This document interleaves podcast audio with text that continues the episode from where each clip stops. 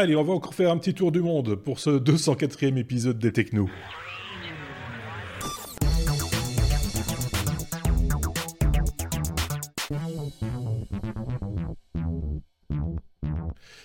Tour du monde qui va euh, commencer par euh, le Luxembourg. c'est un, long tour du monde. Euh, D'un côté, euh, avec, euh, avec Bruno. et puis de, de, de l'autre, alors, dis-nous, fais-nous fais -nous le, la carte postale, Sébastien. Où tu trouves-tu La dernière fois, je le rappelle, la dernière fois qu'on s'est parlé, tu étais à Colanta, et pas dans l'émission télé, mais dans, dans, sur l'île de Colanta. cette fois-ci, là, tu as bougé un petit peu, j'ai l'impression, non?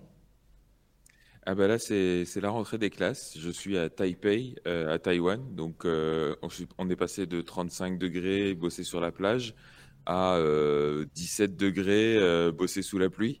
Ça fait bizarre. ça, ça, va encore. Ça va encore. Oui, par rapport à, au climat euh, européen et, et belgo-luxembourgeois, ça va. C est, c est, nous, on a eu du vent, beaucoup de vent. On a quand même eu le mois de février le plus chaud de l'histoire. C'est pas faux. Ouais, on n'en a pas, pas beaucoup profité parce que tout le monde bosse. Donc, euh, non. voilà. Moi, je suis parti aussi. Voilà. Ah, ben voilà. Donc, euh, chacun son tour. Euh, ok. Bon, ben voilà, c'est un nouvel épisode qui commence, le 204e. Je n'ai pas relevé de courrier des auditeurs, même si quelqu'un t'avait euh, justement interpellé. Sébastien, ça tombe bien que tu sois là, finalement, euh, puisque c'était par rapport à un hors-série euh, que tu nous avais proposé il y a maintenant quelques temps de cela, avec des, des baguettes, pour s'entraîner, des baguettes pour batteur, quoi, pour, pour jouer de la batterie. Quelqu'un qui se demandait si ça valait la peine, etc. Tu as été clair net, précis. je pense que là, t'as pas fait la pub du truc, mais euh, voilà, c'est comme ça aussi. Vous irez jeter un petit coup d'œil. Rappelle-nous le, le, modèle en question. Euh... C'était le hors-série sur les free drums. Les free drums, c'est ça. Voilà. Et en, en gros, t'es pas tout à fait convaincu, donc euh, pour avoir discuté. Ben, C'est-à-dire que. Oui. Vas-y. Non, c'est-à-dire qu'ils viennent de sortir une mise à jour mmh. euh, dans laquelle ils promettent qu'ils ont réglé leurs problèmes de latence et les problèmes de précision de l'app, etc. Mmh. Mais euh, voilà, effectivement, j'ai pas été particulièrement euh, satisfait par la première version, donc je suis très méfiant sur la deuxième. Et euh, je sais que Xavier a testé également un concurrent ou en tout cas un, quelque chose qui s'approche de et qui n'est pas convaincu non plus. C'est la raison pour laquelle d'ailleurs on n'a même pas été jusqu'au à la production du hors-série parce qu'il y avait vraiment pas grand-chose à en dire sur la version existante en tout cas. J'ai oublié le nom du modèle, peu importe. Euh, on essaie de faire en sorte que quand on vous parle d'un truc, ben on y croit quand même un peu ou on espère euh, que ça va donner quelque chose parce que si c'est juste pour démolir un produit et le travail de, de, de, de gens qui font ça sérieusement et qui ont envie d'arriver à quelque chose, c'est vraiment pas notre but. Donc euh, on, préfère attendre que euh, le produit soit abouti euh, ou en, passe de lettres pour en, pour en parler dans, dans un hors-série éventuel. C'est un peu notre manière de faire à nous. Je pense qu'on est prêt pour entamer cet abécédaire. si vous le voulez bien, alors allons-y. On, bah, était à la lettre A. Bah, A comme avion. Euh, c'est Boeing, ça aurait pu être la lettre B. Euh, Boeing qui prépare un, un modèle d'avion de chasse autonome. Il ne s'agit pas vraiment d'un drone. Euh, enfin, ou c'est un drone, ou c'est un avion sans pilote. Enfin, je, je, je, ne sais pas exactement euh, ce qu'on peut en dire. Euh, je pense qu'il y a plusieurs écoles. on va en parler, oui. On, on va en parler. C'est moi qui vais en parler d'ailleurs. Oui. non, oui, effectivement quand on parle d'avion autonome, c'est pas tout à fait la même chose qu'un drone. Je, je m'explique. Mmh. Donc, et c'est peut-être ça le plus important de la news finalement, parce que tout le reste, bon, c'est Boeing qui fait un avion. Oui. Euh, ça, ils en, ils en font beaucoup. Ils, ils, veulent en vendre beaucoup. Ça, c'est bien pour eux. C'est très très bien. oui. euh, donc, euh, il a été présenté donc euh, au, au, dernier euh, salon des professionnels à Valon 2017, 2019, pardon, en Australie.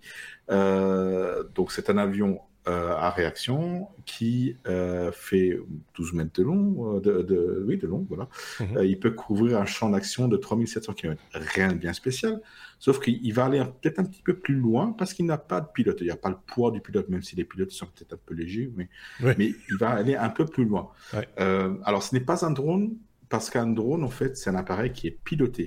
Mm -hmm par une télécommande, a priori. Oui, oui. Euh, même si c'est assisté par euh, ce qu'on appelle de l'intelligence artificielle, mais on n'aime pas le terme, mm -hmm. euh, mais c'est que ça reste quelque chose de piloté. Donc il y a une personne, généralement au sol, qui va guider et, les actions de, du drone. C'est ça. Ici, c'est un avion autonome. La différence, c'est qu'il n'est pas téléguidé. D'accord. C'est que c'est l'intelligence artificielle, entre guillemets à nouveau, qui va piloter l'avion et qui va recevoir des ordres, a priori, d'un pilote qui est lui-même en l'air dans un autre avion. C'est un peu l'idée du concept. Donc mhm. imaginez, un pilote de chasse, il a, une, il a comme, comme mission d'attaquer une, euh, une, cible à, terre. Euh, il, va le faire, mais il est en même temps attaqué par d'autres chasseurs, d'autres avions. Donc il va pouvoir dire à son collègue autonome, défends-moi ou attaque tel avion. Euh, après, ils n'ont pas. Oui, c'est exactement l'idée de, Boeing. Euh, et c'est là. C'est comme un chien. oui, exactement. Mais qui vole. qui vole. Donc, après, ils n'ont pas précisé comment, euh, comment va être définie la cible de manière probablement avec un, un, lock comme ils le font pour quand ils envoient des, des missiles. J'espère qu'ils vont pas se tromper parce que s'il dit attaque-moi ça et l'intelligence artificielle se trompe, euh, il ne faut, pas faire trop d'erreurs. Ça, ça, va être bien développé.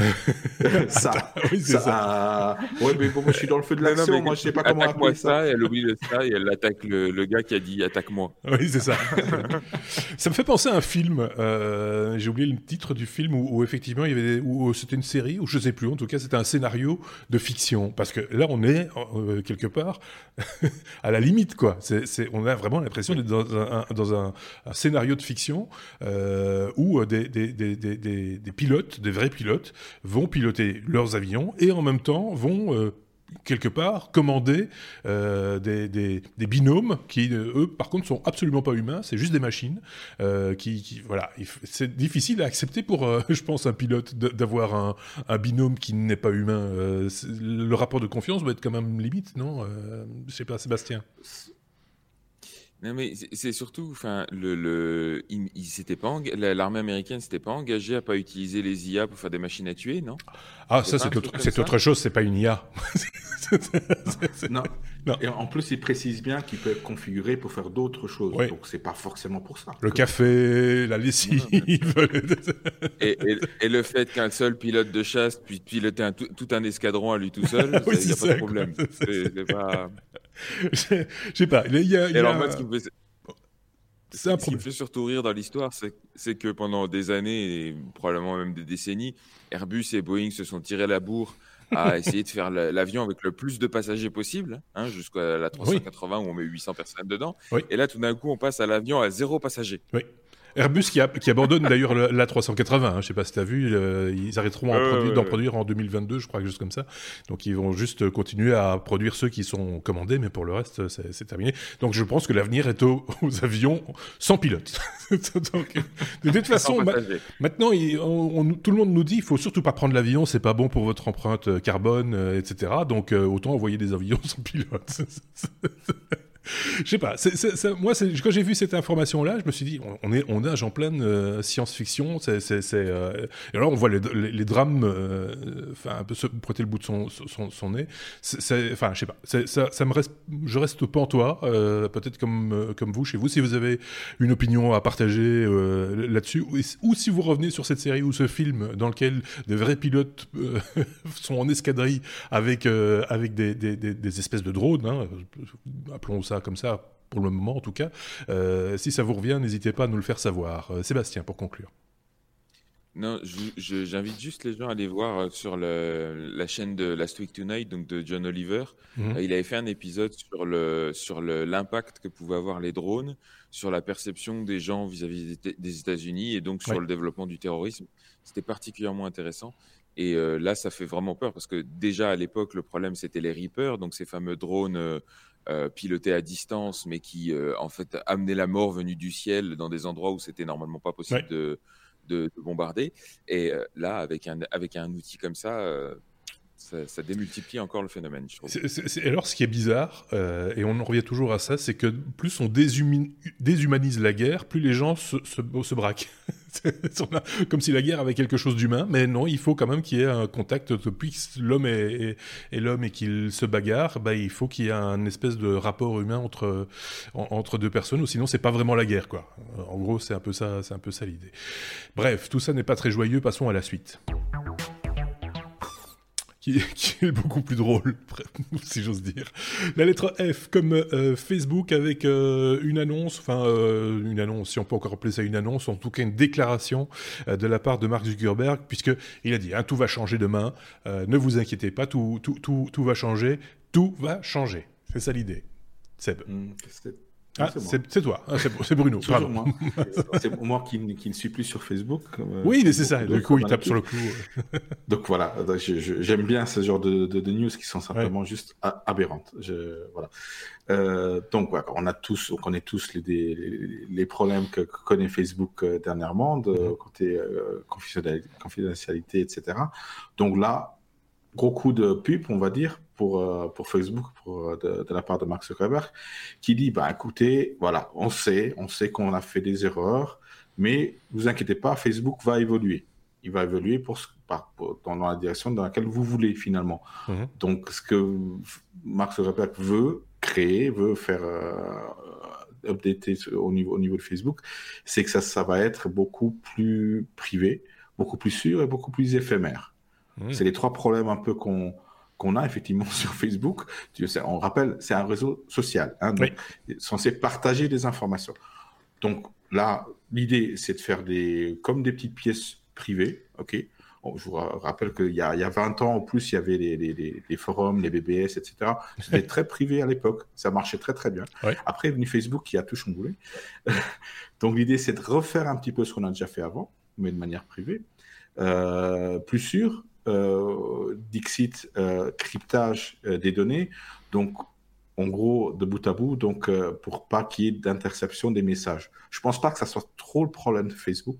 Le problème, c'était plutôt qu'on arrivait à que, que, les, que les informations étaient distribuées à gauche et à droite de manière licite ou illicite. Oui. c'est pas vraiment qu'il y ait eu des, des, je veux dire, si moi je suis en train de d'envoyer un message à ma sœur, il y a personne que ça va intéresser généralement. Euh, voilà, donc euh, voilà. Mais bon. Non, et en plus, je serais tenté de dire que la seule personne qui lit le message, c'est Mark Zuckerberg. le, problème, c'est lui en fait le problème. Il faut qu'il se rende compte de ça. Là, effectivement, le cryptage va résoudre ce problème-là parce que finalement, Facebook n'aura pas accès, n'aurait pas accès à nos à, nos messages.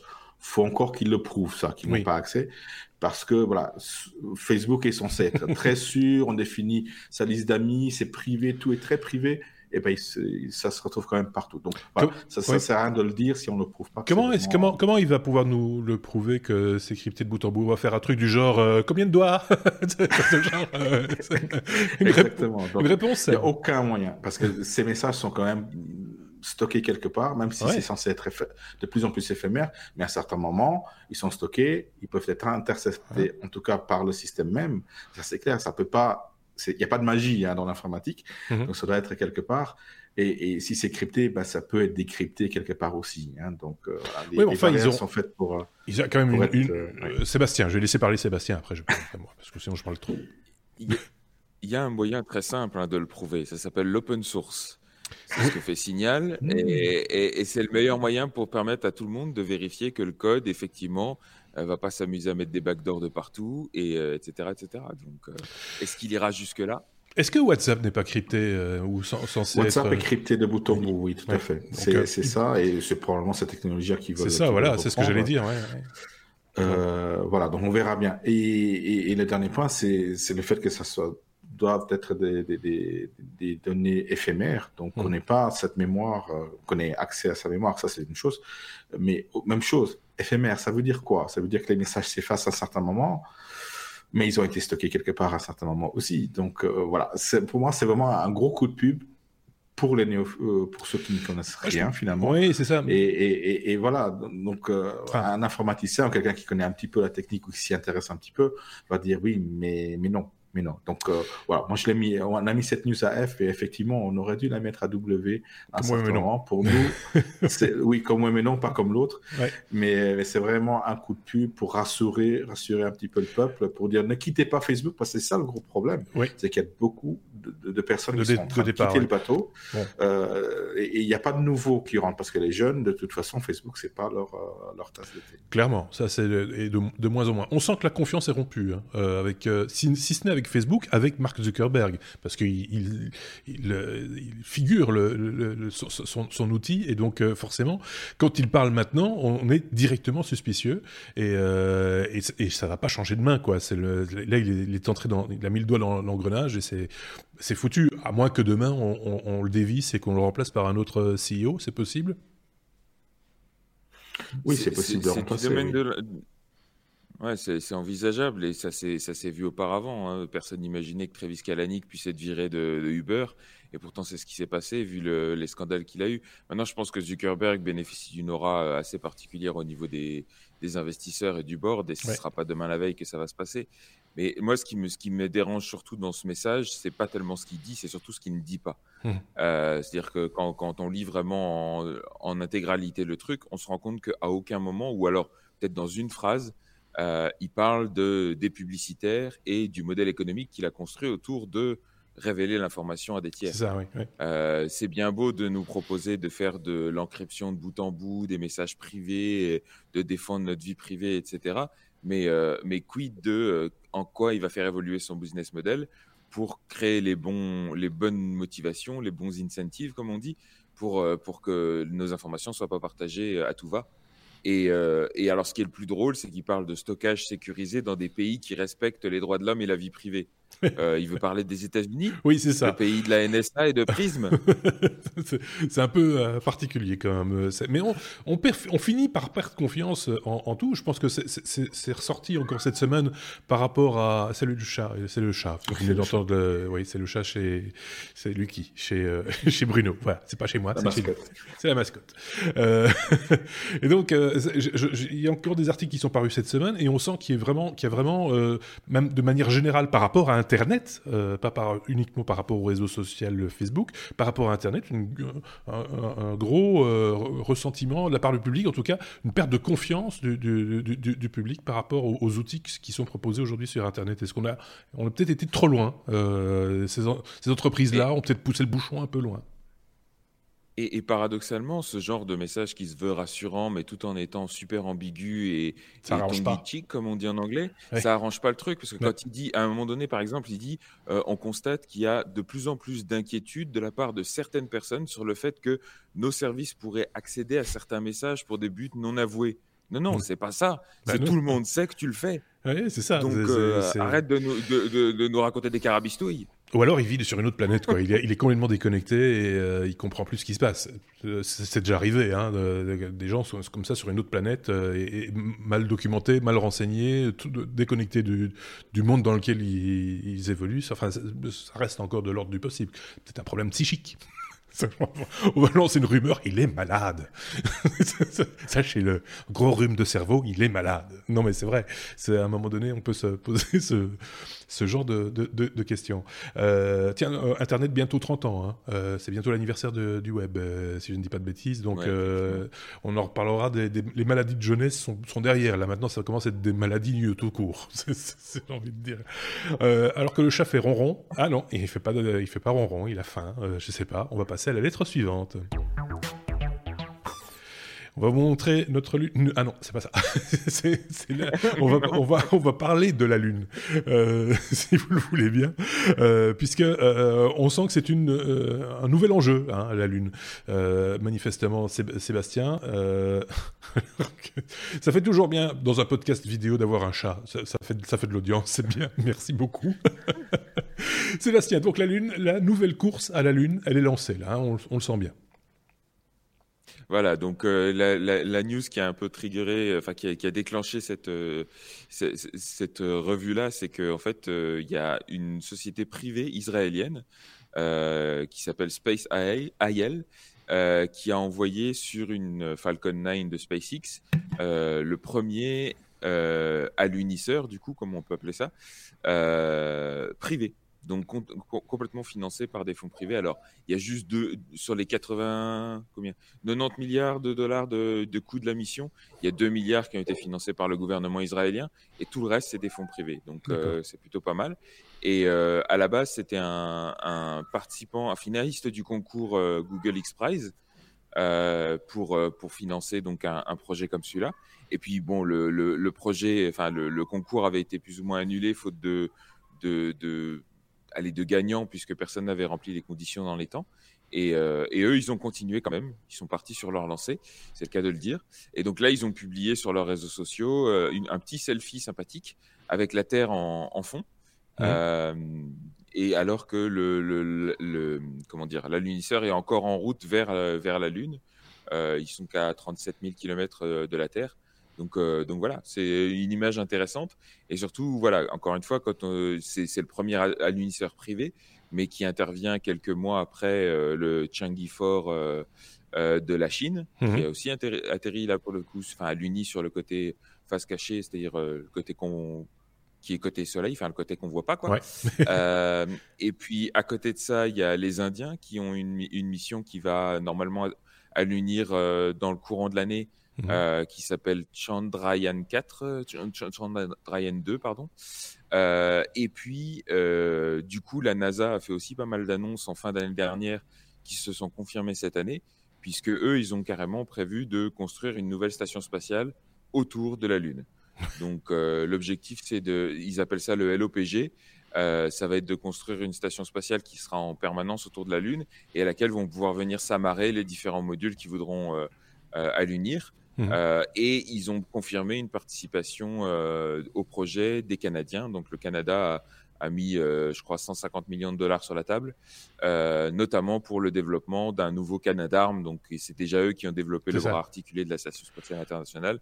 Et là, ils vont en faire un aussi pour la, pour la, pour la LOPG. Ce sera une espèce de, de, de, module de service permanent euh, autour de la Lune, quoi. Si on se rapporte à, l'étape euh, Apollo, hein, on se rappelle des, des, deux vaisseaux, hein, le, module de service et, et l'alunisseur, euh, le LEM.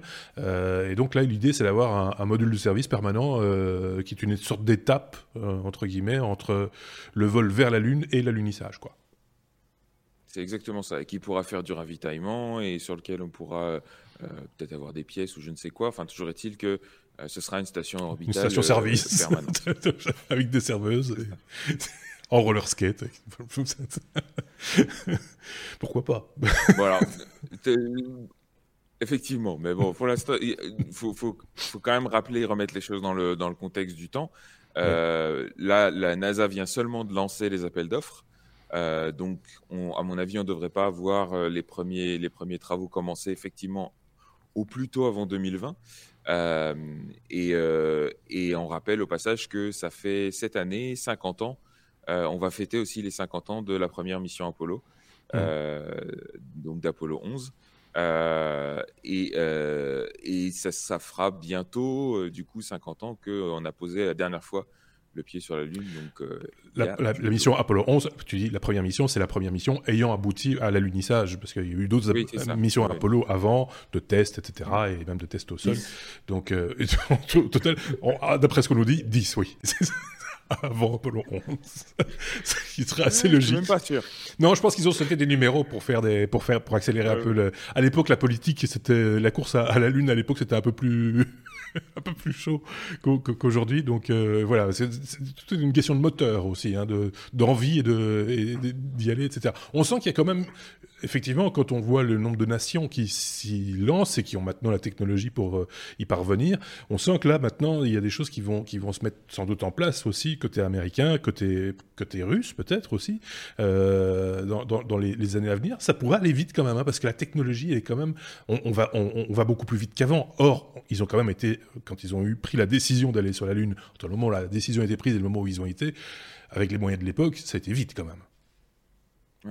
Mais là, pour, pour le coup, euh, la Russie, je pense qu'ils sont un peu hors course. Euh, Roscosmos, euh, leur budget fonde comme neige au soleil. Ah et, la, course à la Lune là, se présente plutôt entre les États-Unis et la Chine, avec la nouveauté cette fois-ci qu'il y a effectivement pas mal d'acteurs privés on parlait de, de, cette boîte israélienne, mais n'oublions pas que SpaceX a aussi envisagé d'envoyer un petit, un petit Starship faire le tour de la Lune. Ça m'étonnerait pas que notre ami Elon Musk, avec le, la modestie et l'humilité qu'il caractérise, euh, modifier un petit peu le profil de la mission pour dire allez je vais jeter un caillou tant que je suis là. Euh. Oui c'est ça. Euh, oui on, a Elon qui nous dit oui oui je ferai ça.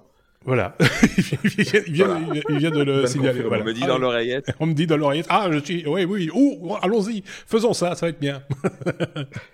Et il a entendu mon idée aussi de station-service, euh, etc. Donc, à mon avis, euh, il va mettre des superchargeurs euh, sur, sur, le chemin.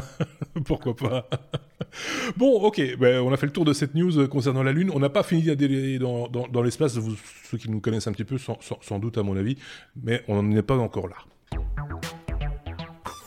M comme Momo. Euh, on a tous vu hein, ou entendu parler de, cette figure un petit peu particulière, d'un visage assez horrible, euh, avec des, des, cuisses de poulet, enfin c'est un truc que euh, Momo a refait son apparition, manifestement Bruno, ou pas on, a comme des doutes. Voilà, exactement. Oui, Momo, pour le rappel, c'est à, la base, c'est une œuvre d'art d'un artiste japonais. C'est vrai?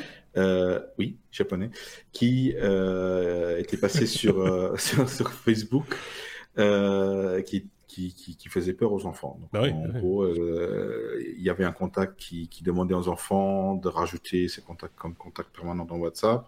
Puis ils pouvaient envoyer donc des photos, des challenges, ne pas dire surtout à son entourage qui a, eu ce contact-là. Bon, voilà.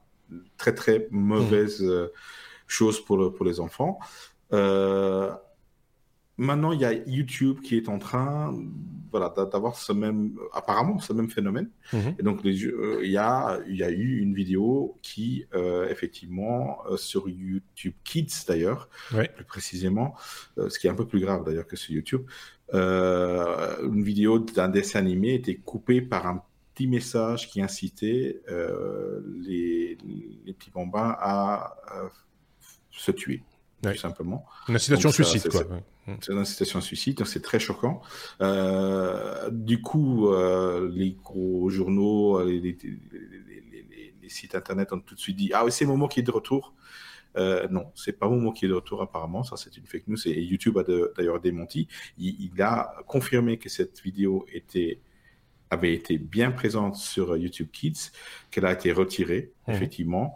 Euh, la personne qui l'a fait remarquer, euh, c'était très, très récemment, et ils ont quand même aussi découvert que les premiers, euh, cette vidéo était là depuis plus de huit mois en tout cas, parce que les premières plaintes, euh, le permis de notification, parce qu'on peut, on peut notifier YouTube qu'il y a effectivement euh, un problème avec, avec, une, avec une, une vidéo. Euh, donc ça date de plus de huit mois. Donc ils ont quand même mis beaucoup de temps à réagir, même si eux affirment que il traite tout tout de suite sous 24 heures, 7 jours sur 7. euh, fait est qu'elle est restée 8 mois et que c'est que quand la personne a commencé à faire la mauvaise pub pour le service YouTube Kids que YouTube s'est empressé d'enlever cette vidéo. Euh, de là à voilà, faites attention à ce qu'on qu'on vous raconte. Hein. On dit c'est Momo, c'est Momo. Non, ça c'est du fake news. Effectivement, il y a une vérité derrière, comme souvent dans les, dans les fake news, mhm. mais pas pas, pas pas pas la bonne en tout cas. Euh, ce qui nous sert en fait juste à, rappeler peut-être le plus important et ce que beaucoup de gens rappellent, c'est que finalement qu'un service soit contrôlé, modéré ou pas, le plus important est quand même d'accompagner euh, les jeunes euh, à, ce, à, ce, média. Avec n'importe quel média d'ailleurs. Hein, ne laissez jamais, ça c'est mon avis, en tant que non-parent, hein, j'ai pas d'enfant. Euh, il y a une raison, juste un chat. Il y a, a peut-être une raison à ça, j'ai un petit peu peur de, de, ce monde dans lequel on vit, un petit peu, hein, comme tout le monde. après, il faut pas être parano non plus. Mais effectivement, si on met un enfant devant une télé, bah, il va avoir le même genre de souci que si on met un enfant devant YouTube. Ils Euh, ils sont pas, pas bêtes, les enfants. Ils vont trouver des vidéos. Et si on leur dit, va regarder, va rechercher, ils sont plus intelligents que les parents, souvent. Mmh. Euh, mais ils sont très facilement influençables et très, très facilement choquables. Et, ce qui gêne le plus dans cette vidéo-là, c'est qu'elle a été visionnée par beaucoup d'enfants. Mmh. YouTube a dit, voilà, on a enlevé la vidéo, c'est le problème est réglé. Euh, non, le problème n'est pas réglé parce que toutes ces, tous ces enfants qui ont vu cette vidéo-là peuvent être choqués à vie, euh, ou dans leur enfance en tout cas, euh, avec ces images-là. Et, ils vont vouloir, dans un certain moment, peut-être euh, reproduire ces, ces, ces actes-là. Donc il y, aurait un suivi psychologique nécessaire probablement, et, YouTube ne prend pas ses, ses, responsabilités à ce, niveau Que les choses soient claires, donc on est bien d'accord. L'histoire du Momo Challenge dont on a parlé juste avant, c'est une autre histoire. Euh, ça n'a rien à voir avec cette histoire de vidéo. Parce qu'on a entendu les deux. Enfin, il y a une espèce d'ambiguïté dans ce. Il y a eu un mélo d'informations à un moment donné où les gens disaient non, non, ça n'existe pas. Si, si, il y a eu quelque chose. Il y a eu une vidéo interrompue par des incitations au suicide. Euh, euh ça, c'est une vérité. La seule chose, c'est que ça n'a rien à voir avec l'histoire de, de, de, Momo. Euh, c'est un autre, un, autre truc. Donc, ne mélangeons pas les deux histoires. Et donc, on est bien d'accord, c'est ça l'idée. Alors qu'on revoit la tête de, de Momo je veux dire, on n'a pas envie de s'en faire une copine quand même, hein, de, de soyons clairs. Mais euh, quelle horreur. Mais, euh, mais donc voilà, c'est tout ça pour dire que finalement, c'est ce mélange des genres, ce mélange d'idées, etc. Finalement, ça a, ça a mis euh, une news importante sur le côté en disant, mais finalement, c'est pas grave, quoi. C'est un peu ça aussi qu'on voulait dire dans, en, parlant de cette, cette, cette news-là, c'est que effectivement, ça n'a rien à voir avec Momo Challenge, nanani, nanana. Par contre, il y a un vrai problème avec euh, bah, le fait de laisser les enfants devant, euh, devant YouTube, même YouTube Kids, manifestement. Et donc, il faut garder un, un œil dessus, rester vigilant. Euh, quoi qu'il arrive, quoi. C'est pas euh, et c'est pas un, cri d'alarme qu'on lance comme ça euh, juste pour crier avec les loups. C'est juste parce que c'est une réalité, comme tu le disais. Ça peut être le cas devant la, télévision aussi. voilà, c'est moins le cas avec la radio. Hein. Quoique des fois on entend de ces bêtises, mais si, si, vous avez si vous avez des, émissions talk-show le soir, c'est pas faux. C'est pas très très loin. Il y, en a Ce n'est que de, l'oral, des mots, mais les mots sont très très choquants. Enfin, moi, je peux pas trop en parler parce que, bah, voilà, j'ai un peu bouffé grâce à ça. Mais euh, non, non, pas, ah, avec ce genre d'infos, pas avec ce genre d'infos, soyons clairs. Mais euh, voilà, c'est. Euh, je sais pas si Sébastien avait un truc à rajouter sur cette info momoesque qui n'est pas momoesque en fait. non, rien. Bon, ok. Parfait. On peut passer donc à la suite. La lettre M, euh, une fois de plus, mais pour mot de passe, cette fois. Euh, on en a tous rêvé, euh, soyons clairs. Depuis 30 ans, on en rêve en fait, hein, d'un Internet sécurisé, mais sans mot de passe. Est-ce que ça va être une réalité bientôt, Sébastien? Qu'est-ce qu'on peut en dire? Alors, on rappelle au passage qu'effectivement, la, la, la, raison pour laquelle on utilise des mots de passe pour s'authentifier sur Internet, c'est qu'un mot de passe, c'est quelque chose qu'on sait. Mmh. Et euh, quand on, on, parle de mécanismes de sécurité, en général, c'est une combinaison de quelque chose qu'on sait, quelque chose qu'on a ou quelque chose qu'on est. Quelque chose qu'on a, ça va être euh, un, un, device particulier, une clé sécurisée, euh, mmh. euh quelque chose comme ça, ou une carte, une carte à puce aussi. C'est aussi pour ça qu'on utilise des cartes à puce. Euh, ou quelque chose qu'on est, ça va être des facteurs biométriques comme votre empreinte digitale ou votre scan rétinien, par mmh. Donc jusqu'à maintenant, on utilisait quelque chose qu'on sait, c'est-à-dire un mot de passe comme facteur principal, et éventuellement on utilisait un second facteur qui était soit euh, bah, une empreinte digitale ou alors le plus souvent une application sur votre téléphone. Donc le téléphone jouait le rôle de ce que vous avez mmh euh, pour faire le deuxième facteur. Ce que propose ici euh, le W3C en alliance, enfin en, collaboration avec l'alliance FIDO, c'est un nouveau standard qui s'appelle Web Authentication et qui va permettre d'utiliser votre euh, soit vos facteurs biométriques, soit des devices comme facteur principal à la place du mot de passe. Donc en gros, vous allez pouvoir créer un, compte et vous loguer sur des comptes sur Internet sans utiliser de mot de passe du tout. D'accord. Euh, mais uniquement en remplaçant ça par, ben, encore une fois, votre, euh, le Touch ID sur, sur votre Mac ou le Face ID ou d'autres technologies comme celle-là.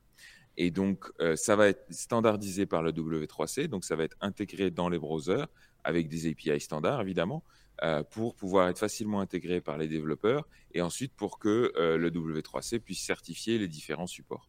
Aujourd'hui, c'est déjà supporté a priori dans Chrome, Firefox et Edge sur desktop, donc sur, sur les OS classiques, on va dire. Mmh même si je l'ai testé, y a, vous pouvez aller sur Web euh, pardon, webauthn.org mhm. euh, pour tester un peu le système. Je l'ai testé sur Chrome et Firefox et, et dans les deux cas, il s'est pris les pieds dans le tapis avec les, avec les petites euh, boîtes de dialogue pour vous demander si vous êtes d'accord pour partager des trucs. Et résultat des cours, ça marchait pas du tout. Donc c'est pas encore au point au point le truc. Et surtout, c'est pas supporté sur Safari iOS, mhm. donc sur mobile. Il y a, a priori, Android le supporte déjà, par contre. D'accord. Donc, donc il y a encore du boulot à faire, mais ça va, ça va venir. Espérons que ça, surtout, ça encourage les fabricants, que ce soit de smartphones ou de laptops, à intégrer de plus en plus de facteurs, enfin de, de, capteurs biométriques. on a vu aussi Samsung qui a innové là-dedans avec son S10 Plus qui a un, capteur euh, ultrasonique, donc euh, capteur d'empreinte digitale, mais sous l'écran, euh, qui au passage marche pas tout le temps. Donc espérons quand même que quand il y aura des, soucis, on pourra revenir soit à un mot de passe, soit à d'autres types de facteurs en guise de, mécanisme de sécurité. Quoi. Mmh. Mais, mais voilà, toujours est-il que vous pouvez aller déjà tester le système. Et alors,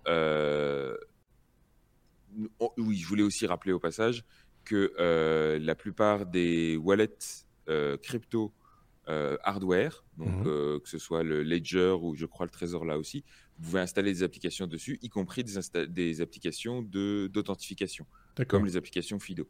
Donc vous devriez normalement à terme pouvoir utiliser aussi vos wallets hardware pour euh, faire de l'authentification en utilisant Web Authentication.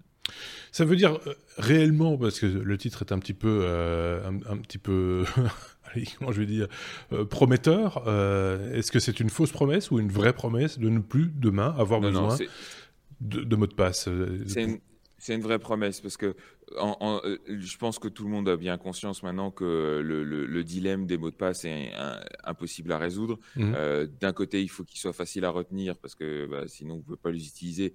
D'un autre, il faut qu'il soit compliqué à trouver. Donc, euh, trouver le bon équilibre entre les deux est compliqué. Donc, la bonne pratique, c'est d'utiliser un gestionnaire de mots de passe comme OnePassword, LastPass ou Dashlane. Très peu de gens le font parce mhm. que très peu de gens savent comment ça, fonctionne. Et alors le plus, le plus comique que j'ai entendu là en ce moment avec euh, mes voyages, je suis en train de faire beaucoup d'évangélisation autour de ça et d'essayer d'expliquer aux gens que c'est super important de protéger leur mot de passe. Et j'ai des gens qui utilisent le même mot de passe partout et un mot de passe pourri, mais qui après me disent ouais mais je fais pas confiance de stocker tous mes mots de passe dans le même logiciel. C'est ça. C'est euh, Il y a toujours une espèce d'ambiguïté, ou alors qu'il laisse le post-it sur l'écran, tu vois. C'est euh, ouais, mais je préfère le post-it.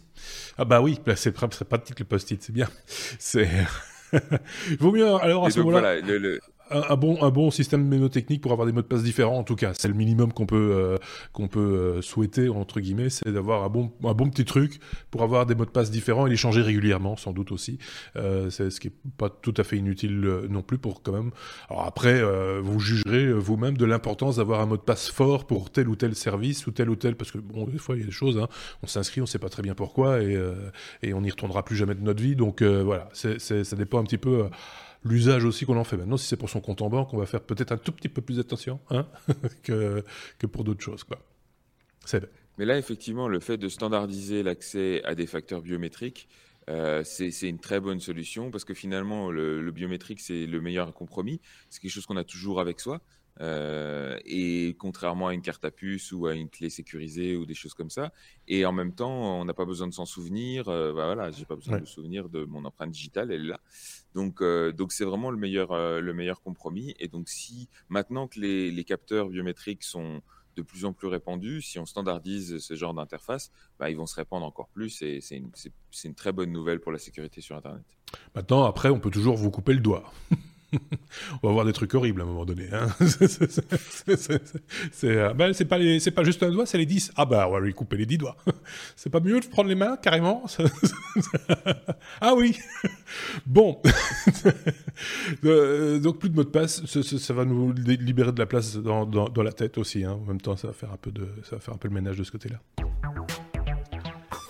On était à la lettre S dans cet épisode 204. S comme SpaceX, vous en doutiez un petit peu. Hein. Il fallait qu'on en parle cette semaine. C'était euh, mon moment où, je l'ai mis sur grand écran dimanche. Tranquillou pour, pour regarder euh, ce, qui, se passait avec euh, cette fameuse capsule Crew Dragon. tu as suivi ça aussi, hein, Sébastien, évidemment. Évidemment, et à la fois le décollage et l'arrimage, et parce qu'il ah était possible de suivre l'arrimage en, en live. J'étais avec mon téléphone au resto, euh, devant les, tout le monde se demandait ce que je faisais, mais bon voilà. Euh, donc effectivement, SpaceX a lancé euh, récemment euh, la mission Demo 1, mmh. DM1, pour lancer la capsule Crew Dragon ou Dragon V2, qui est en fait une mission de test pour leur nouvelle capsule qui est conçue pour accueillir des êtres vivants humains à mmh l'intérieur. parce que on se souvient que, que depuis quelques années déjà maintenant, SpaceX travaille euh, en contrat avec la NASA pour amener du cargo jusqu'à l'ISS. Mhm. Euh, donc ils avaient développé pour ça la, première euh, capsule Dragon, mais qui n'était pas du tout adaptée aux humains parce qu'elle n'était pas pressurisée. Enfin si, elle était pressurisée, mais pas, il n'y avait pas tous les paramètres qu'il fallait pour mettre des, gens dedans et les, laisser en vie tant qu'à faire. Mhm. Donc, euh, ils ont développé cette deuxième version qui est carrément une, refonte complète hein, de, la capsule. Et donc là, c'était le premier test. Alors pour le coup, inhabité, parce qu'ils ont d'abord mis plein de capteurs dedans. Il y avait un seul passager sur les sept que peut normalement accueillir la, capsule. C'était un crash demi, donc un mannequin, quoi. Replay. de capteurs et, oui, voilà, qu'ils ont appelé Ripley, hein, comme le personnage dans Alien, hein, pour ceux qui n'avaient pas compris la référence. Et euh, aussi, euh, très, très, dans, la, dans la série euh, SpaceX, et on en a rien à foutre, une petite peluche de la Terre. Et moi, j'ai trouvé l'image mignonne d'avoir une. Parce que le, but de cette peluche, était de pouvoir détecter quand, il, quand la capsule serait en apesanteur. Et donc, on avait une peluche qui flottait dans une capsule qui flottait au-dessus de la Terre. la Terre qui flotte dans la capsule, qui flotte au-dessus de la Terre. C'était mignon. L'image était belle. Donc, euh, donc voilà. Et pour ceux qui ont l'image, on, a pu voir des, photos et des vidéos aussi, évidemment, de euh, la capsule une fois arrimée. Donc, elle s'est arrimée en mode autonome, hein, euh, complètement mhm. automatique. Il n'y avait pas de pilote à bord, donc forcément. et il n'y avait pas de bras articulés non plus. Elle devait s'arrimer complètement autonome à l'ISS. Et euh, au bout euh, d'un certain temps, parce que forcément, ils ont dû faire tout un tas de tests, vérifier qu'il n'y avait pas eu de contamination, que tout était bien étanche, etc. Et eh ben, les astronautes qui sont présents pour l'instant dans l'ISS ont pu ouvrir les coutilles, rentrer dans la capsule, faire tout un tas de tests.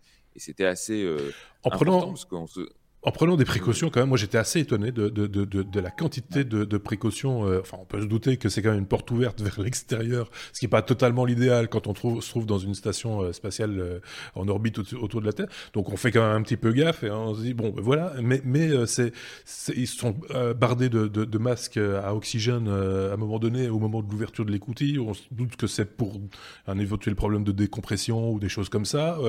Il y a une espèce de ventilation, un tube, enfin un tuyau genre euh, évacuation de votre sèche-linge qui, a été porté également euh, jusqu'à l'intérieur, sans doute pour évacuer euh, quoi, des, vapeurs toxiques ou des choses comme ça, ou pour, quoi d'autre Non.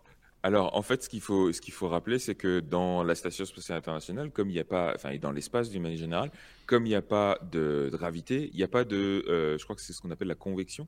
Euh, où c'est en fait l'air ne se mélange pas naturellement. D'accord, d'accord. Donc le, le, le, le tuyau qu'ils ont mis après, c'était pour ventiler, pour une fois qu'ils avaient vérifié que l'air de la capsule était, était, était sain, mmh. euh, ils ont pu euh, mélanger l'air de l'ISS avec celui de la capsule avec ce fameux ventilateur et ce fameux tuyau qu'ils ont, qu'ils ont fait circuler.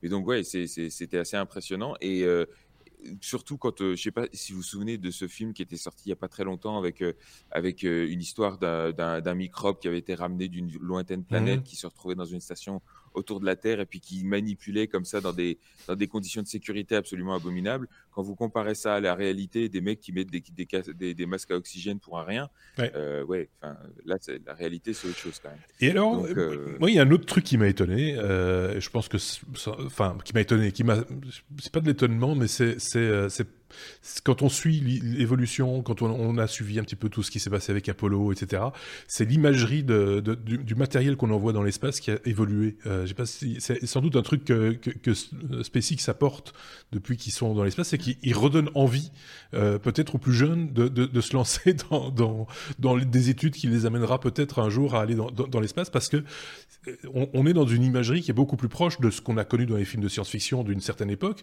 mais qui sont au goût du jour entre guillemets, on n'est pas sur des trucs un peu euh, euh très techniques, très technologiques, etc. C'est plutôt design l'intérieur. Euh, moi, j'ai vu une petite vidéo de présentation de l'intérieur de la capsule. C'est des sièges sont design. La, nouvelle combinaison, elle est, très moderne par rapport à ce qu'on connaît, de, l'imagerie globale qu'on a de, l'espace depuis maintenant plusieurs dizaines d'années. Ça, ça a évolué aussi, ça. Oui, non, mais et, tu, tu, fais bien de le souligner, c'est vraiment SpaceX qui, qui, apporte ça, parce que pour le coup, euh, SpaceX n'est pas le seul à travailler sur ce genre de, de, capsule. En face, il y a Boeing qui travaille sur son Starliner, qui a aussi conçu du coup sa propre combinaison spatiale. Et, euh, et quand on compare euh, l'interface dans les deux et même le, la, la, combinaison spatiale dans les deux, on voit bien que SpaceX a vraiment mis un gros, un gros accent sur le, le design et sur la simplicité. L'interface de pilotage, comme tout est autonome, c'est pratiquement que des écrans tactiles. Oui. Euh, il y a quelques boutons d'urgence, d'évacuation, etc. en dessous, mais l'essentiel de l'interface est complètement tactile. C'est essentiellement une interface de monitoring en fait. Donc euh, tout est vraiment euh, hyper chiadé et, Ce qui a évolué sans doute aussi, c'est que euh, lors de la conquête spatiale, ce sont des, pilotes d'essai hein, qu'on mettait dans les capsules, euh, et, aujourd'hui ce sont des scientifiques. Euh, donc on n'attend pas d'eux de les mêmes choses peut-être en termes opérationnels sur un vol comme ça que, de la part d'un pilote. Même, c'est plus le même rapport quoi. Beaucoup de choses maintenant sont commandées depuis la Terre quoi. Le, le, le, pilote restera toujours euh, des, des pilotes chevronnés, des pilotes mhm. euh, vraiment aguerris et souvent même des pilotes d'essai. Là, la prochaine étape maintenant, une fois qu'ils auront fait le test aussi des systèmes d'évacuation en vol, euh, donc l'équivalent de la tour de, de, la tour de secours qui fait, ils ont mis des, moteurs directement dans la capsule. Enfin bref, une fois qu'ils auront testé ça, la prochaine étape, c'est la première mission habitée. Mais là, ils vont mettre que deux astronautes dedans. Euh, et ce sera euh, deux pilotes d'essai, euh, enfin des vétérans qui, pour les l'un des deux, je crois, enfin les deux ont déjà participé au, programme de la navette spatiale. Mmh. celui qui a été arrêté déjà en 2000, 2011. donc c'est vraiment des vétérans euh, de leur génération précédente qui vont tester euh, le truc de fond en comble pour s'assurer qu'ensuite ils peuvent mettre des astronautes un peu, un peu moins chevronnés dedans. Des types qui touchent une grosse pension. Comme ça, si jamais il y a un accident, on fait quand même un petit bénéfice. Euh, quatre places, euh, la capsule euh, Crew Dragon. C'est deux de plus que Soyuz, si je ne dis pas de bêtises, non? Ou c'est trois Alors, c'est une de plus. Enfin, la, capsule en total, elle peut prendre sept places. Donc, ah les, sièges sont amovibles. On peut, on peut enlever. On peut, il y a le siège enfant. On peut enlever des sièges. c'est ça, il y a le siège d'enfant. oui, c'est ça. Retourner vers l'arrière, comme sur les Tesla. oui, ça. Non, on peut, on peut mettre 7, sièges maximum. Là, ici, euh, la configuration classique, c'est 4 sièges, euh, ce qui est un de plus que ce qu'on peut mettre dans Soyuz. Je crois que dans Soyuz, on peut en mettre 3. Euh, puisqu'à chaque fois qu'ils en ont. Mais, mais trois, euh, trois cramés, hein, oui, trois, ça, les uns sur les autres. Et avec les boutons. ils mangent leurs genoux. Hein. Oui, c'est ça. Alors que là, c'est plutôt confort, il y a de la place on a l'impression qu'on pourrait, je sais pas, euh, se détacher, se détacher à un moment donné pour euh, se balader un petit peu. Enfin, c'est vraiment. on se demande s'il n'y a pas une machine à ah, café dans un coin, quoi. oui, c'est ça. Il y, a un baby foot dans le coin. Bon, il n'y a pas de coin parce que c'est capsule, mais. C'est assez impressionnant le, enfin, l'évolution de l'imagerie. ça fait penser. Là, on est dans, dans, les images qu'on a de, euh, je sais pas, de, de, certains films qui me viennent plus comme ça à l'esprit de manière spontanée, mais c'est blanc, c'est lisse, c'est il n'y a pas un bouton qui dépasse, il n'y a, pas un, switch. enfin voilà, c'est assez surprenant, mais c'est euh, plutôt agréable à voir. ouais. Et alors, tu, parlais aussi du fait que euh, le, design était prévu aussi pour des gens un peu moins expérimentés. Pour le coup, c'est pas faux parce que euh, dans le briefing post-mission, donc la, conférence de presse qu'ils ont fait après, certains ont, posé la question à Elon Musk s'il envisageait d'autres clients que la NASA pour cette capsule et, euh, il n'a pas exclu l'idée d'utiliser euh, Crew Dragon pour des missions touristiques comme ça avait déjà été fait avec Soyuz mais avec un entraînement conséquent parce que parce que c'est Soyuz euh, là effectivement ça pour, ça ouvre des portes aussi au, tourisme spatial au tourisme orbital donc encore plus haut que ce que permettrait de faire Virgin avec leur leur véhicule à eux mmh. donc non c'est pour, conclure, là, on, est, on enregistre, je le rappelle, le jeudi. Euh, nous sommes le 7 mars. Euh, il est. Euh, comme toutes les précisions, 21h09. la mission n'est pas encore totalement réussie. Elle sera réussie quand la capsule reviendra sur Terre et qu'on retrouvera Ripley en, bonne forme, j'ai envie de dire. Euh, voilà, ça, ça c'est vraiment la mission sera complète à ce moment-là parce que l'idée, si c'est pour envoyer des êtres humains, c'est aussi pour pouvoir les ramener à un moment donné, quoi. C'est pas uniquement pour. Euh, donc prochaine étape demain, donc euh, le, le, 8 mars. le, oui, c'est ça, le 8 mars. Vers 13 des images de la, de la capsule. Oui, c'est ça. Oui. désarrimage de la capsule, rentrée atmosphérique, amérissage du coup avec les parachutes. Et récupération de la capsule. Et là, ils vont l'analyser sous toutes les coutures pour vérifier tout ce qui s'est passé. Et normalement, si effectivement le succès est confirmé, euh, pour l'instant, c'est plus ou moins sans faute, en tout cas publiquement. Il y a peut-être des petits trucs qui ont été notés derrière, le, derrière le, les consoles, mais voilà, toujours est-il que mmh. pour l'instant, c'est un sans faute. Si le, succès est confirmé, ils, espèrent pouvoir faire un, la mission habitée d'ici l'été. D'accord. Euh, ça, c'est un délai raisonnable. Euh, juste un mot, parce que là, par contre, j'ai pas suivi. On a récupéré le booster ou pas?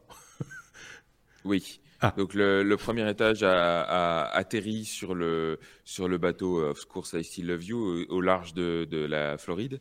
D'accord. Euh, et sans aucun souci, encore une fois, bullseye, Parce qu'ils nickel. Ils n'en ont pas parlé. Enfin, ils n'ont pas. D'habitude, ils, ont tendance à montrer quand ça marche. Euh, quand ça marche pas, ils le glissent sous le tapis. Mais quand ça fonctionne, ils le. montrent. Là, je l'ai pas vu. J'ai rien vu. En fait, ce qui, ce qui, ce qui a compliqué, c'est arrivé déjà quelques fois. Le, le, lancement s'est fait de nuit, en C'est ça, oui. Donc, euh, donc les, les images de, de, de la récupération n'étaient pas spécialement euh, énormes. On a juste vu, la, en gros, la photo quand il est, quand il est posé sur le bateau, euh, où tout le monde crie de joie et on est content. Mais voilà, c'est pas, c'est pas non plus des images magnifiques. Quoi. Ok, bon, ben, on a bien fait le tour de cette question et euh, on en reparlera sans doute hein, euh, lors d'un prochain épisode. Surtout si, en plus, ça réussit, euh, si le retour réussit ce week-end. Donc cette fin de semaine pour être précis. T'es comme Tesla, on va encore parler d'une boîte Elon Musk. Heureusement qu'Elon Musk est là pour alimenter les podcasts high-tech, hein, soyons clairs. Euh, mais là, euh, c'est une annonce un petit peu particulière par rapport à Tesla et à son modèle économique qui évolue euh, manifestement. Oui, c'est ça. Donc le 28 février dernier, Tesla a annoncé la mise en vente de son modèle d'entrée de gamme sur la, la Model 3 euh, le modèle a 35 000 dollars de prix de départ. Mhm. Euh, aux États-Unis uniquement. On précise quand même que pour l'Europe, il faudra attendre encore au moins 4 à 6 mois. Mais, euh, mais, voilà, donc c'était une, une, une, info attendue. maintenant, l'info qui a le plus retenu l'attention de beaucoup d'organes de presse, c'était plutôt l'annonce qu'ils ont fait en même temps. C'était que pour arriver à la vente 35 000 dollars, donc à baisser les prix, euh, ils ont dû faire certaines, euh, j'allais dire faire certaines concessions, mais le jeu de mots aurait été malvenu, puisque en l'occurrence, euh, la décision a été prise de fermer les concessions. c'est ça. C'est-à-dire que pour l'instant, vous, vous, pouvez acheter votre, votre Tesla dans, dans, des magasins physiques un peu partout dans le monde. du coup, vous pouvez la tester aussi. en, en, avance de phase. Et là, ils ont décidé de passer à un modèle vente tout par Internet. Euh, donc, ça va leur permettre de fermer les concessions, de du coup licencier les vendeurs en concession, euh, de fermer les service centers qui étaient associés aux concessions. Donc, euh, il va falloir qu'ils trouvent des alternatives d'ailleurs pour pouvoir faire assurer le, support après vente, on va dire, parce que ça aussi c'était c'était lié à ça. et puis, pour compenser l'absence de, de tests de test drive, euh, vous pouvez, ils vont assouplir les conditions de remboursement, ce qui fait que, en gros, quand vous achetez la voiture, vous aurez jusqu'à un mois, je crois, et pour 1000, la rendre. Euh, miles pour la rendre et, bénéficier d'un remboursement complet. Donc, euh, donc voilà, c'est la, la, contrepartie au fait qu'ils la vendront plus que par Internet. Évidemment, c'est ça qui a intéressé principalement la presse, qui s'est focalisée vraiment là-dessus. Et ça, quand bien même l'annonce des 35 000 dollars, c'était pas une nouvelle. Enfin, je veux dire, on était au courant depuis le début. Quand ils ont annoncé la, Tesla, ils ont même annoncé à ce prix-là, puisque leur objectif c'était de faire une, une, première voiture grand public après avoir fait deux voitures de luxe qui étaient la Model S et la Model X. L'objectif c'était de faire une modèle, un modèle vraiment grand public et donc à ces prix-là. Donc on savait très bien que ça allait arriver un jour, et pour autant vous avez quand même. Alors le, premier truc qui m'a choqué, c'est les, propriétaires qui viennent juste d'avoir une Model 3 et qui se sont plaints que euh, cette baisse de prix allait faire diminuer leur valeur à la revente.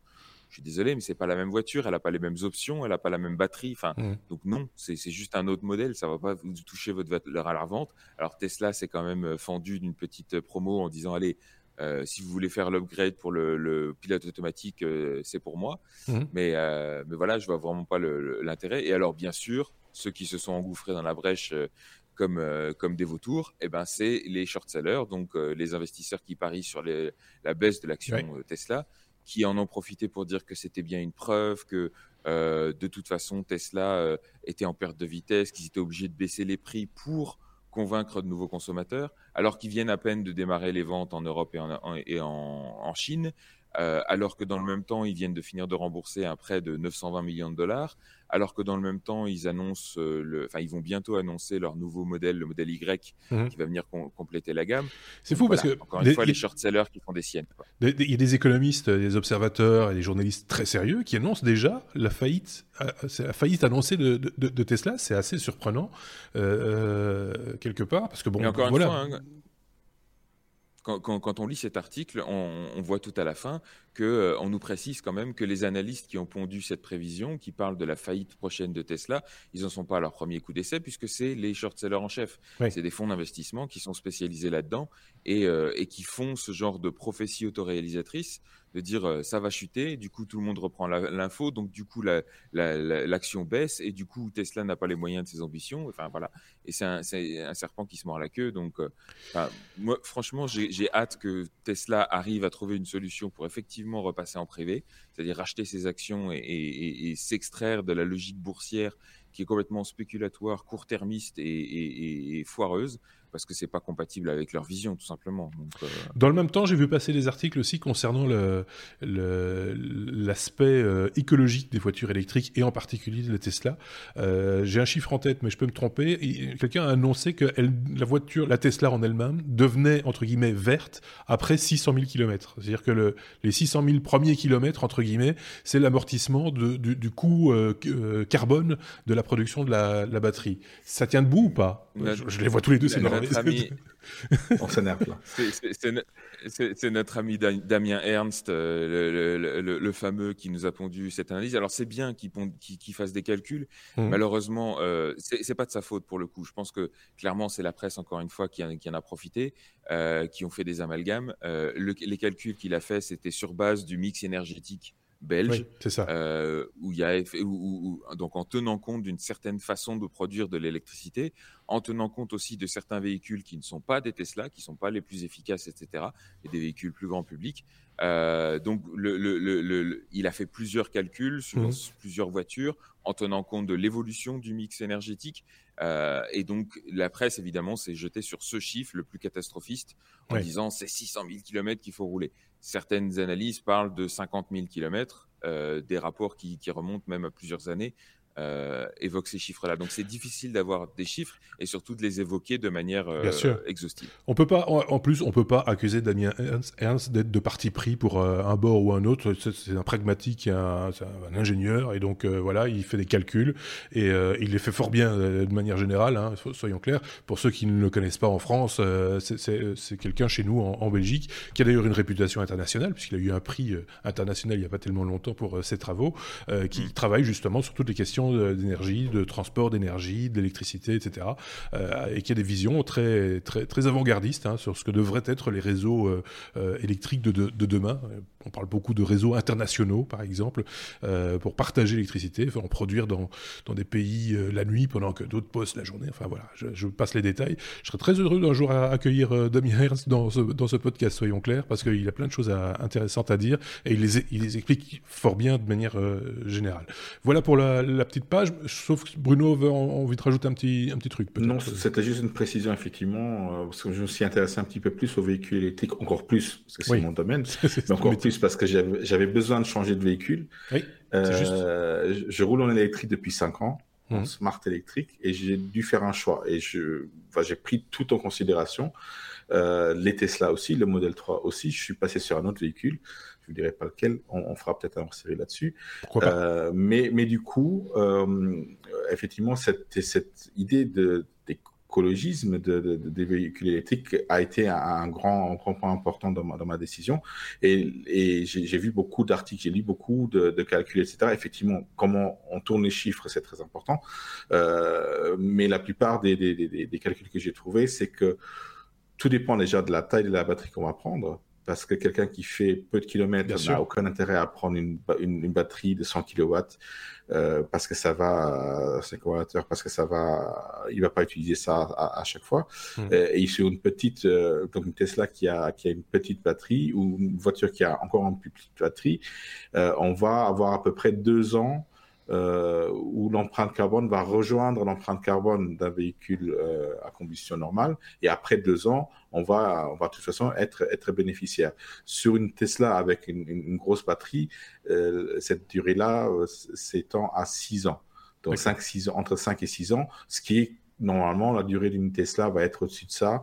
Donc, mmh. effectivement, à, tout moment, en, achetant de l'électrique, on va, on va être écologique. On, en avait parlé d'ailleurs dans un bonus il y a quelques temps. Euh, il y a la seconde vie de cette batterie également, qui peut être, dans le cas de Tesla, recyclée en, batterie domestique hein, euh, pour, euh, pour être rechargée via des panneaux solaires, parce que là, on a besoin de moins de, de, puissance peut-être dans, cet usage-là que sur, sur un véhicule. Et donc, sans même parler de recyclage en tant que tel des matériaux, il y a le recyclage de la batterie en elle-même dans un autre contexte, quoi, qui fait qui donne une durée de vie supplémentaire toujours est-il que euh, Tesla doit quand même prouver à un certain moment qu'ils sont à la hauteur parce que la concurrence arrive, arrive à, à, grands coups, à beaucoup, avec beaucoup de moyens, mmh. parce qu'ils ont, ils sont, c'est des grands noms qui sont établis dans, dans l'industrie automobile, et Tesla doit tout prouver et, et, doit tout inventer finalement, où d'autres ont déjà des solutions presque toutes prêtes.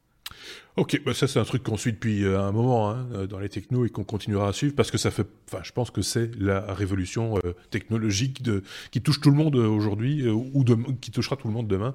Donc voilà, si vous avez des idées à, partager sur ce sujet, n'hésitez pas à nous le faire savoir dans les commentaires, etc. On reste toujours très ouvert à tous les commentaires dans ces, dans ces cas-là aussi, bien sûr. on va parler de train maintenant.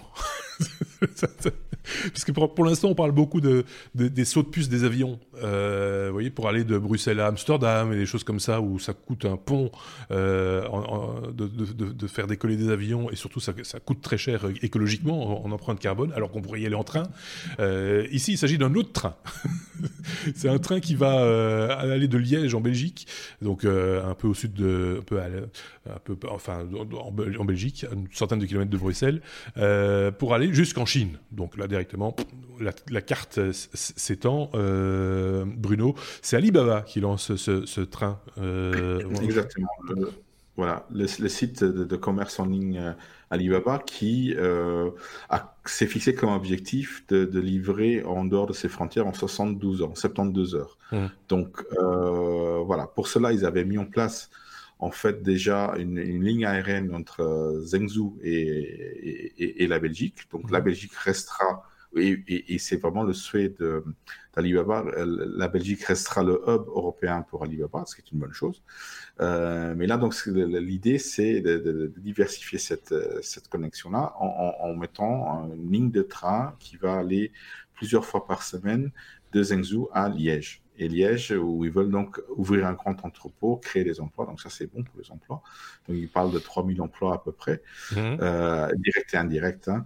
Euh, et pour des, des, des, marchandises qui ne sont pas aussi prioritaires, qui ne doivent pas être euh, transférées par, euh, enfin, acheminées par, par, par avion, et donc ils peuvent prendre le train c'est plus lent, c'est beaucoup plus économe, mais c'est presque tout aussi rapide aussi si euh, la logistique derrière elle est, au point.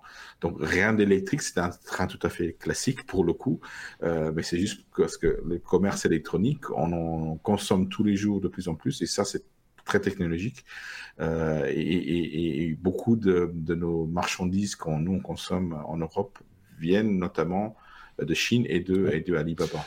Euh, et justement, à ce propos, quand tu dis ça crée des emplois, il faut relativiser quand même un tout petit peu. C'est que si ça en crée euh, dans, dans, dans les entrepôts d'Alibaba, euh, ça, ça peut en faire perdre aussi dans le, les commerces de proximité euh, existants. Donc il y a une balance à essayer de trouver entre, entre, entre les deux. Donc voilà, le bonheur des uns ne fait pas nécessairement le bonheur des autres. Donc il faut, faut, faut aussi tenir compte de ce paramètre-là. Quoi. Ça, tout à fait. Mais après, on n'y échappe pas. Le commerce électronique est là et bien implanté.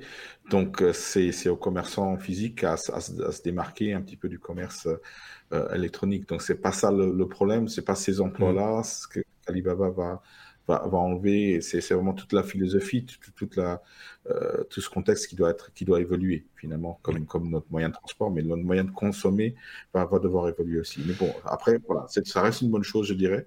Pour la Belgique, certainement. Si c'était ailleurs, bah, ça aurait été ailleurs. Mais là, du coup, pour Liège, les Liégeois, ça sera bien.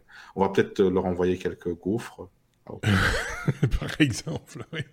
Tu avais un truc à rajouter, Sébastien, sur ce sujet ou pas non plus ou pas? Non, effectivement, c'est vrai que c'est intéressant de se dire que l'alternative, finalement, c'est le bateau. C'est aujourd'hui ça qu'ils utilisent principalement euh, pour ce genre de long trajet. Et ça prend, ça prend des plombes. Donc, euh, le train, pour être plus écologique que le, à la fois le bateau et l'avion, tout en étant plus court que le, que le bateau, ben, c'est une bonne idée. C'est une bonne idée. Faut juste pas le, il faut pas juste, juste pas faire les retours gratuits comme certains, euh, certains euh, euh, sites d'e-commerce de, de, de, vêtements, par exemple. Parce que c'est encore une news qui est parue cette semaine, c'est assez incroyable. C'est qu'ils se sont rendus compte qu'il y avait une véritable dérive dans le sens où les gens commandent quatre modèles d'un vêtement, par exemple, les essayent et puis ils gardent celui qu'ils veulent, puisque le retour est de toute façon gratuit pas de ceci, on renvoie le reste. Mais du coup, ça fait, ça double les, les transports. Euh, pour, pour un truc vendu, il y a deux transports, un à l'aller et un au retour. Donc il y a un coût écologique là aussi. Euh, il y a un coût tout court. euh, et, il y a de véritables engorgements entre guillemets de de, de, de, de, transporteurs. Ça leur fait leur affaire évidemment parce que plus on transporte de trucs, plus ils gagnent leur vie. Mais en même temps, c'est juste complètement euh, absurde. Et donc il y a des, des organismes, euh, des associations qui demandent à ce que ce retour gratuit soit supprimé, qu'il y ait un petit coût quand même. Euh, pour éviter justement qu'il y ait un, des excès de, de, de ce type-là euh, pour, pour justement euh, calmer un petit peu le jeu. Quoi. C'est, voilà. C'est, ça, les, les, les, plateformes de vente vont jamais vouloir, puisque c'est, c'est leur, c'est comme ça qu'ils convainquent les gens de ah l'acheter quand même, même s'ils peuvent pas essayer. Surtout quand il y a des questions de taille, tu vois, voilà. c'est, c'est, leur principal argument. Si encore il y avait des s'il y avait des systèmes de taille standardisés et tout ça, mais on sait tous comment ça fonctionne. Mm-hmm. Chaque magasin a ses propres systèmes de taille, chaque marque a ses propres systèmes de taille. Donc euh, moi, je l'ai déjà, j'avoue, j'ai déjà utilisé hein, ce système parce que des fois, euh, je vois la fringue, je vois absolument pas la taille que je dois prendre. Euh. Oui, c'est ça. Et, et, c'est pas, en, plus, c'est pas super bien documenté souvent, parce que on pourrait nous parler de, centimètres ou de, et faire un rapport. Tu vois, c'est quoi un L ben, c'est autant de centimètres. Certains sites le font très bien, d'autres c'est un petit peu plus hasardeux. Et puis il y a, bon, bien sûr, toutes les différences de, de, de taille entre les pays, etc. Enfin, c'est voilà, tout ça. J'imagine que vous vivez ça tout aussi mal que nous, donc. Euh. Fin de la parenthèse. Hop, on la referme. On peut passer à l'étape suivante. On en est à la lettre V comme euh, VR, euh, avec l'ouverture d'un parc d'attractions. Un parc d'attractions VR qui, est en Belgique, c'est le plus grand parc d'attractions, paraît-il. Qui en parle? Oui, alors le plus ah, grand, c'est moi. donc c'est le plus grand parc d'attractions en Europe, a priori, mhm. euh, qui a ouvert donc lundi dernier à Moucron, en Belgique. Alors pour ceux qui ne savent pas, hein, pour nos amis français, Moucron, ça se trouve euh, euh, de l'autre côté de la frontière française, en face de Roubaix-Tourcoing. Oui, c'est ça. C'est dans ce coin-là. Et, et, effectivement, donc ça s'appelle Virtual Park et ce sera le, plus grand centre euh, parc d'attractions VR en Europe, avec la bagatelle de 4000 m2, euh, dédié aux jeux en réalité virtuelle et réalité augmentée, avec aussi évidemment un restaurant, des bureaux, des choses comme ça. Mais euh, voilà, c'est vraiment un gros machin. Euh, pour, à titre de comparaison, je suis allé voir la surface du coup parce que l'été dernier, j'ai eu la chance d'être à Séoul et d'avoir pu essayer un truc, un complexe qui s'appelle le VR Square, mmh. qui est tout un bâtiment euh, 5 étages dédié à la VR. Euh, et j'ai été surpris de voir que ça n'était que 1700 mètres carrés. Donc là, on parle de plus du double. Euh, ça, va être, euh, ça va être assez intéressant à voir. Ils auront même un espace dédié à un jeu en motion capture. Donc, comme ça existe déjà pour ceux qui ont testé le, comment ça le Terra Game Center à Namur, ils ont aussi un truc comme ça, c'est une espèce de salle où en fait euh, vous avez un environnement physique qui est mappé dans le jeu en 3D et donc vous mmh. vous déplacez, vous touchez des obstacles, il y a des fenêtres, il y a des, ventilateurs, des choses comme euh, ça. Pour, donner, pour renforcer les... effets, les sensations. Et, et, vos, vos, mouvements, y compris les mouvements de vos, de vos articulations, sont captés dans, en 3D et donc sont retransmis dans le jeu. Et c'est particulièrement euh, fun à jouer. Donc voilà, là, pour le coup, ce sera euh, tout un espace qui sera dédié à ça dans le, dans le Virtual Park. Ceci dit, on, parle de virtuel et, on se demande pourquoi faut-il autant de surface pour faire un, pour, pour, jouer virtuellement parce que finalement on pourrait très bien jouer euh, euh, de manière très statique. c'est particulier. Il y, a, y a, il y a des jeux qui se prêtent plus ou alors ce sont différents espaces qui sont dédiés à différents types de jeux. Comment ça se passe? C'est ça.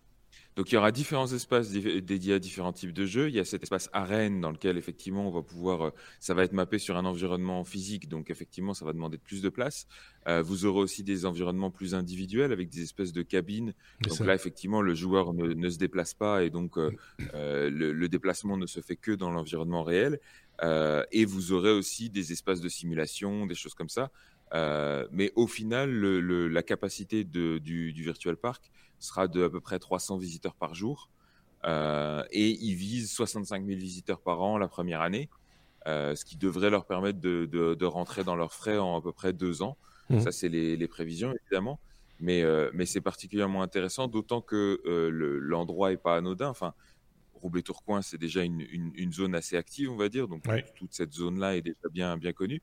En plus de ça, j'ai vérifié, ils sont à 10 minutes en voiture d'un autre centre euh, avec aussi un concept euh, assez dingue, c'est le Battle Kart pour ceux qui connaissent. Euh, donc c'est cette espèce de Mario Kart reporté en, en, réalité augmentée qui est juste terrible. Enfin, j'ai testé ce truc-là avec des potes et c'est à mourir de rire, c'est super fun. Donc je, pour le coup, c'est, je vous dis, les deux sont à 10 minutes en voiture. Donc, si vous voulez faire une petite journée geek avec des copains, euh, vous savez quoi faire. Vous faites les deux dans la même journée. C'est, vraiment génial. Euh, et, donc là, ouais, je suis impatient de voir quand même ce que ça va donner. Euh, c'est plutôt bien installé. Et après, bon, voilà, évidemment, ils vont peut-être pas exploiter tout leur espace pour l'instant. sur le site web du, du, du, truc, on voit qu'il y a encore quelques attractions qui sont coming soon. Mais, euh, mais toujours est-il que c'est prometteur. Quoi. Et c'est bien que ce soit, ça s'installe aussi euh, pas que dans des grandes villes. Oui, c'est ça. Et, que, et là, en l'occurrence, euh, bon, bah, c'est bien, c'est bien, c'est bien choisi parce que c'est en Belgique, mais c'est frontalier. Donc, euh, nos, amis français pour s'y rendre sans grande, grande difficulté. Euh, c'est pas très loin de l'île non plus, hein, si, si je dis pas de bêtises. Donc, il y a moyen de, de faire des correspondances qui sont euh, tout à fait à portée de, à portée de train, j'ai envie de dire, une fois de plus. on va, on va déjà tout doucement toucher à la fin. Oui, parce que c'est la lettre W comme le oui mais non, une tradition euh, presque, euh, il n'y en a pas toujours, mais souvent on termine avec une news qui sort un peu de l'ordinaire et, euh, on se dit bah oui quoi? Et, après c'est quoi cette histoire? C'est Bruno qui nous rapporte cette news qui qui est un échec, soyons clairs, un échec technologique d'un objet dont on avait parlé d'ailleurs, je pense, dans une news, dans un épisode précédent, il y a déjà quelques temps maintenant. Tout à fait. C'était la, société euh, Meizu qui euh, avait lancé une, campagne participative pour euh, un smartphone qui n'avait pas d'ouverture. Donc, mhm. la seule ouverture qu'avait l'appareil, c'était pour l'appareil photo. pas d'ouverture pour la SIM card, pas d'ouverture pour port jack forcément, recharge sans fil. Donc voilà, il y avait deux, deux concurrents sur, sur, sur, ce genre de projet, c'était Meizu et Vivo. Mhm. Euh, Vivo qui est une grande marque, mais qui est un, peu vraiment un inconnu du coup. Euh, et ils avaient, ils avaient euh, annoncé leur téléphone avant, avant Vivo, quelques heures avant Vivo. Je pense qu'il y a eu un peu, un peu d'espionnage à ce niveau-là. Et ils se sont dit, voilà, on va mettre la campagne sur Indiegogo et on va financer ça et, ça va marcher, ça va cartonner. C'est un nouveau concept, les gens vont vouloir acheter ça. Pour la bagatelle de 1148 euros, c'est pas cher. Donc ça va, ça va aller. Ça va, ça va aller, on va y aller.